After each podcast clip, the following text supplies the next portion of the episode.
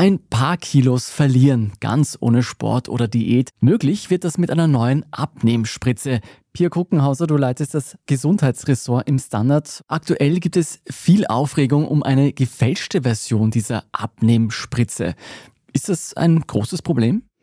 Das ist in diesem Fall sogar ein sehr großes Problem, würde ich sagen, weil in der gefälschten Spritze, um die es hier jetzt geht, dürfte statt dem Wirkstoff Semaglutid der Wirkstoff Insulin gewesen sein. Man muss sich das so vorstellen, Semaglutid greift in den Zuckerstoffwechsel ein, indem es die Insulinabgabe steigert, weil die Bauchspeicheldrüse das selbst zu wenig tut. Das ist ja genau das Problem, wenn man krankhaft übergewichtig ist oder Diabetes hat. Wenn man dagegen das Insulin direkt spritzt, wenn es gar nicht nötig ist, dann ist zu viel davon vorhanden, der Körper baut das ganz schnell ab und es kommt zu einer Unterzuckerung. Mhm. Und das hat massive Folgen und kann im schlimmsten Fall sogar tödlich enden. Also so eine Unterzuckerung erkennt man an Zittern, Schweißausbruch, Unruhe, Nervosität, rasenden Puls und massiven Kopfschmerzen.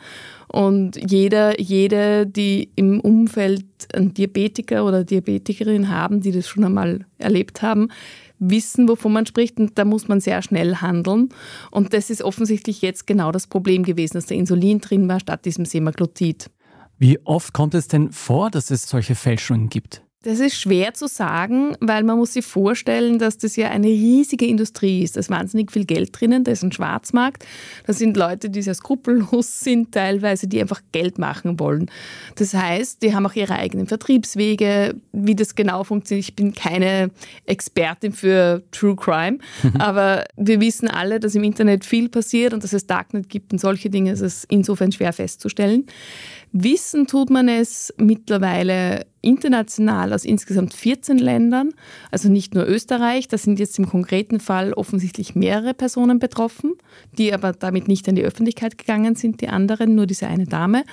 Und ansonsten weiß man es eben aus 14 Ländern, darunter sind Deutschland, Großbritannien, Ägypten oder auch Russland. Was ist bei diesem Fall der Dame, die sich öffentlich geäußert hat, passiert? Ja, die Dame selbst hat sich ja nicht öffentlich geäußert, sondern ihre Anwältin. Mhm. Am Anfang kam nur die Meldung, Person im Krankenhaus wegen gefälschter Ozempic-Spritze. Dann wurde davor gewarnt, dass man eben Medikamente nicht im Internet bestellen soll.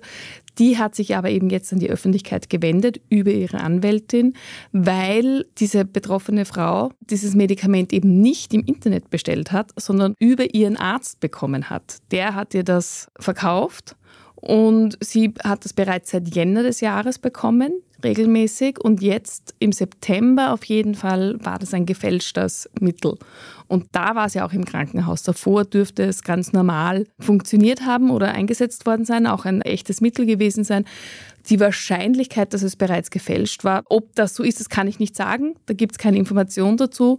Mag sein, wenn sie das immer von ihm bekommen hat, dass es immer schon gefälscht war, dass halt diesmal wirklich ein tatsächlich falscher Wirkstoff drinnen war. Gibt es denn überhaupt eine Möglichkeit für uns zu erkennen, ah, da handelt es sich um eine Fälschung oder nicht?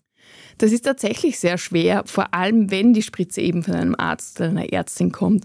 In dem Fall war der Pen, also das ist diese Einwegspritze, mit der das verabreicht wird, der ist im Original blau und bei der Fälschung war der etwas dunkler blau. Also hm. ein minimaler Unterschied. Man kann es also wahrscheinlich sehr schwer über das Mittel direkt feststellen. Man kann es leichter feststellen oder eher feststellen über den Weg, über den man es bekommen hat.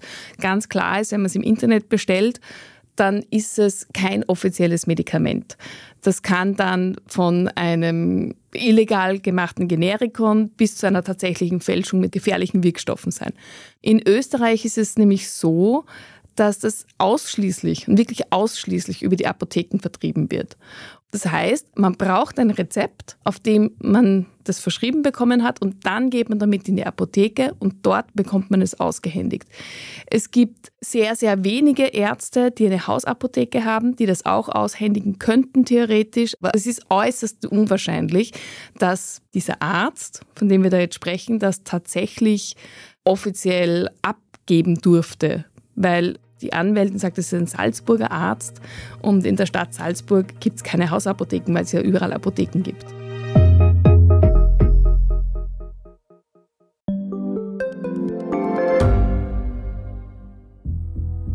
Was ich nicht nachvollziehen kann, ist, warum an jedem Unrecht immer ich schuld sein soll. Ein Korruptionsskandal jagt den anderen. Österreich hat in den letzten 30 Jahren viel über Klimaschutz gesprochen, aber zu wenig getan. Die Politik verschläft die Klimakrise. Die Behörden haben alles richtig gemacht. Fehler vergisst man, statt daraus zu lernen. So sind wir nicht. So ist Österreich einfach nicht. Aber wie ist Österreich dann? Das wollen wir bei Inside Austria herausfinden. Wir blicken auf die großen österreichischen Skandale. Von Ibiza bis Ischgl. Wir wollen wissen, wer dafür in der Politik die Verantwortung trägt. Und wir schauen genau hin, wo Österreich über seine Grenzen hinaus mitmischt. Vom Wirecard-Skandal bis zum Ukraine-Krieg. Das ist Inside Austria von Standard und Spiegel. Jeden Samstag eine neue Folge, überall, wo es Podcasts gibt.